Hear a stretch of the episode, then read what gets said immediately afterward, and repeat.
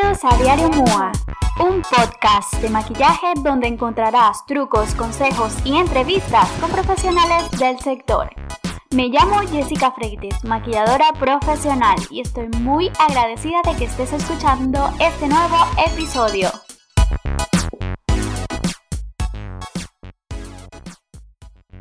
Hola, hola, en el episodio de hoy hablaré de bases de maquillaje.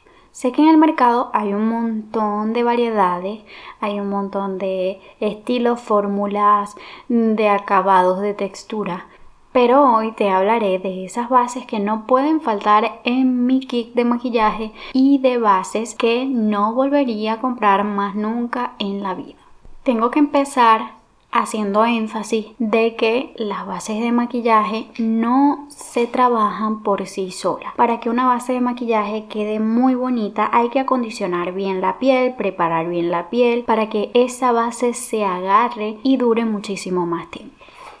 Por ejemplo, a mí me gusta mezclar muchísimo las bases porque de esta manera podemos conseguir muchos tonos, muchas texturas, podemos convertir una base muy cubriente en una base de cobertura media o una base muy ligera la podemos convertir en una base más cubriente, todo dependiendo de cómo la mezclemos y con qué productos la mezclemos. Voy a empezar con una base mate, que en este caso sería la Studio Fix de MAC. Me gusta muchísimo cómo queda en la piel, pero hay un punto que tengo que mencionar que no me gusta tanto, que es el olor. Tiene un olor muy fuerte y a veces tiende a anaranjar un poco la, la piel pero esta base yo la mezclo con otras bases que iré comentando más adelante y pues sí que consigo un acabado muy muy bonito. Otra base que me gusta muchísimo es la Cheer Glow de NARS. Es una base de cobertura media, también es semi mate y se trabaja muy muy muy bien. Estas son casi que mis dos bases favoritas. Entre las bases fluidas, mis favoritas favoritas son la Face and Body de MAC y Light Wonder de Charlotte Tilbury. Son dos bases de cobertura muy ligera que puedes modular dependiendo de cómo la utilices.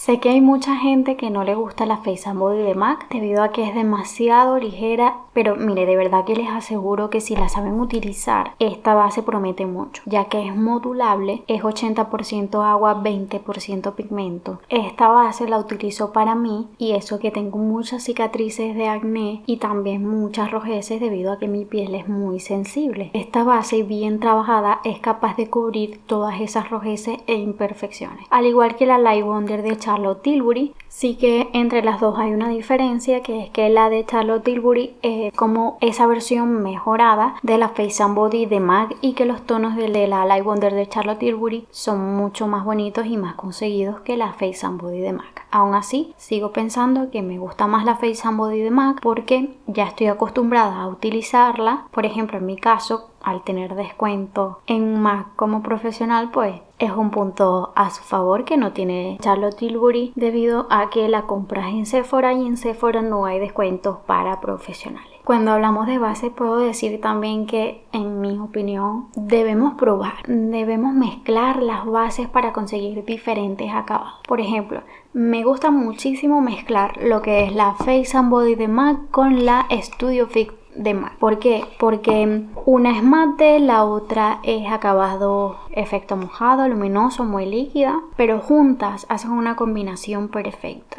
Lo utilizo para muchas, para mí, para muchas clientas cuando quieren un acabado medio y es que está espectacular. Me encanta la textura porque cubre pero también queda jugosita la piel y está genial. A ver, bases que no volvería a comprar nunca más que ni siquiera he abierto porque probé una sola y no me gustó la manera en que se trabaja. No sé si es cosa mía o tengo que seguir probando con otras herramientas porque la herramienta también influye mucho a la hora de trabajar una base. No es lo mismo trabajarla con esponja o trabajarla con una brocha mofeta o trabajarlo con una brocha plana, todo dependiendo también de la herramienta. Pero la base Studio School de MAC no me gusta cómo se trabaja, no me gusta cómo queda. Esta base se supone que es para pieles tendiendo a grasas porque es en gel, tiene protección solar de 15%, es una base a prueba de agua a las salpicaduras del agua, más no debajo del agua. De verdad, no me ha gustado nunca cómo he trabajado esta base. Tengo dos botes enteros que mm, se caducarán, me imagino, pero no las utilizo porque no me gusta la manera en cómo se trabajan. Si saben cómo trabajar esta base, pues déjenme un comentario o pónganse en contacto conmigo, que de verdad que estaría encantada de saber cómo utilizar esta base. La otra base que no recomendaría jamás es una que sacó NYX hace tiempo. Es una Full Cover Foundation. Eh, a ver, soy malísima para el inglés, empezando por ahí.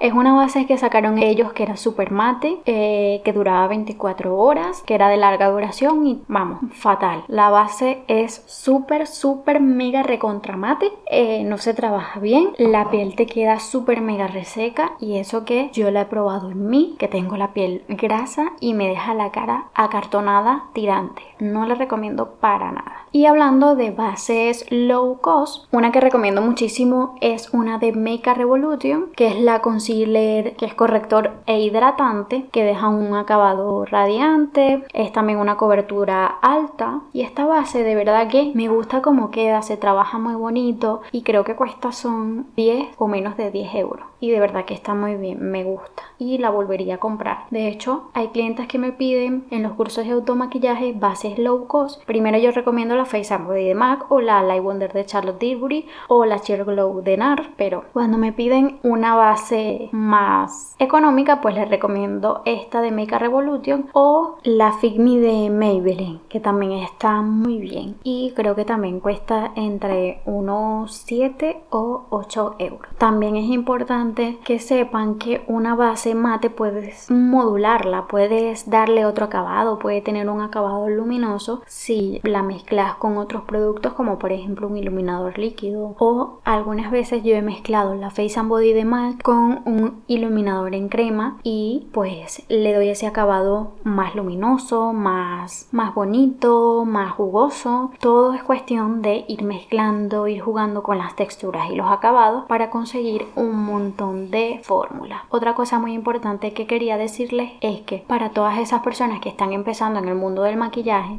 que sepan que no necesitan un montón de bases para armar ese kit de maquillaje. Pueden empezar perfectamente con la Face and Body de MAC, la Studio Fit de MAC o la Light Wonder de Charlotte Tilbury y una base un poquito más mate para que las mezcles y puedas conseguir esa cobertura media y también un iluminador líquido para poder darle ese toque de luminosidad a la base. También una base oscura para oscurecerla o una blanca para aclarar esas bases. Y de esta manera puedes conseguir muchísimos tonos, muchísimos acabados partiendo desde unas bases que vas mezclando con otras y consigues un abanico de posibilidades y también de colores.